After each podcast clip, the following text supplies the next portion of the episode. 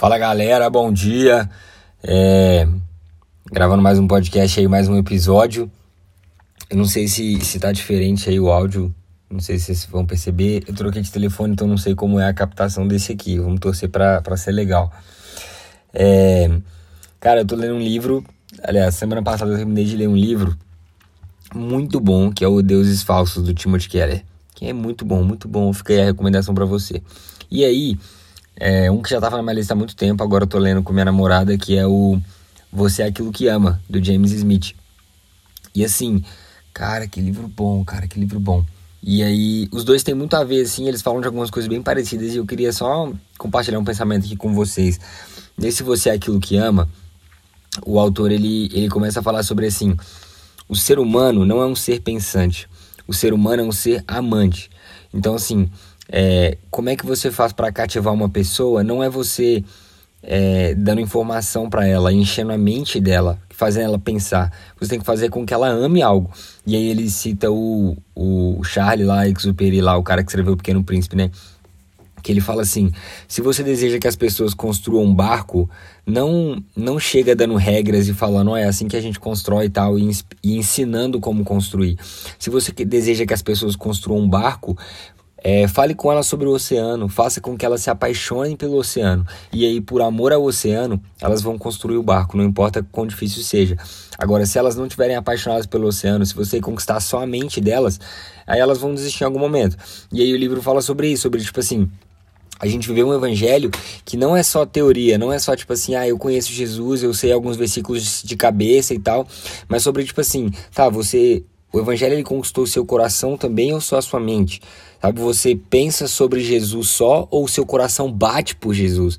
E aí o livro vai falando um pouco sobre isso, ele fala sobre a importância das liturgias, né, que as práticas de como a gente faz tipo assim, a importância do. Da, o que, que você faz em casa, cara, quando você não tá na igreja, tá ligado?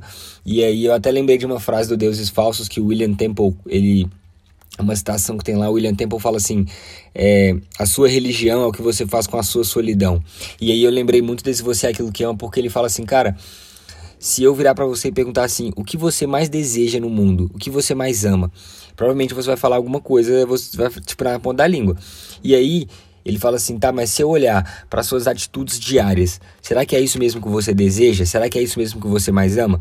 E aí o livro vai falando tipo assim, que existe uma desconexão entre o que a gente pensa amar e o que a gente realmente ama. Então, por exemplo, tem muita gente que fala assim: ah, eu quero emagrecer. E aí você vai ver a, a, a dieta da pessoa, o dia a dia da pessoa, ela tá comendo mal, ela não tá se exercitando e tal. E aí você fala, mano, essa pessoa realmente quer emagrecer? Porque se ela quisesse, as atitudes dela mostrariam isso, sabe? Então, assim, o livro é basicamente assim: cara, você ama Jesus? É, então Tá, me fala o que, que você faz no seu dia que eu vou te falar se você ama Jesus. Tá, o que, que você realmente deseja? Ah, você deseja, sei lá, passar em medicina. Então deixa eu ver a sua rotina, deixa eu ver como você tem se aplicado nisso, para eu ver se você realmente deseja passar.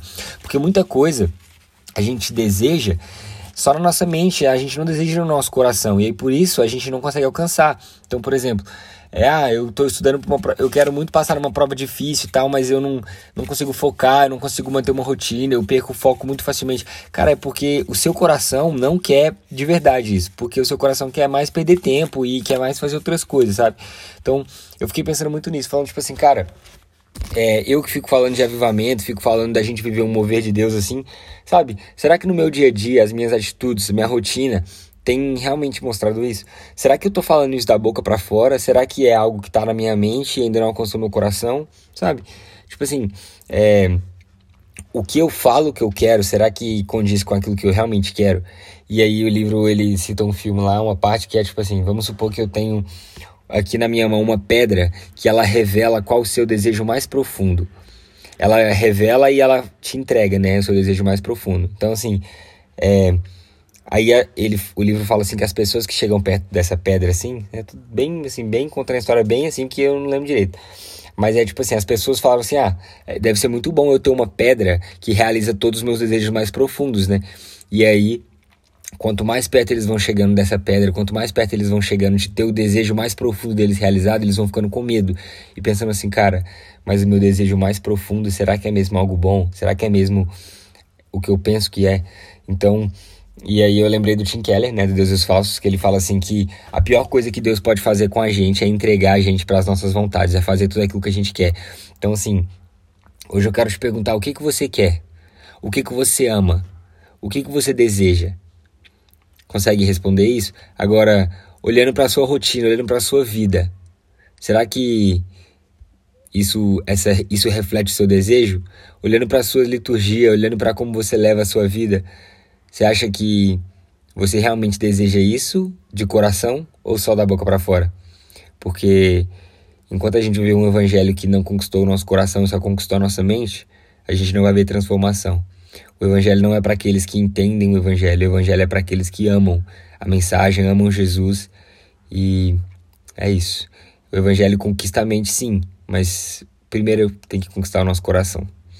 Deus abençoa, eu acho que é isso aí. Falei nada com nada. Leia o livro Você é Aquilo que Ama, é muito bom. E o Deus é Falso também. E leia a Bíblia. Tchau.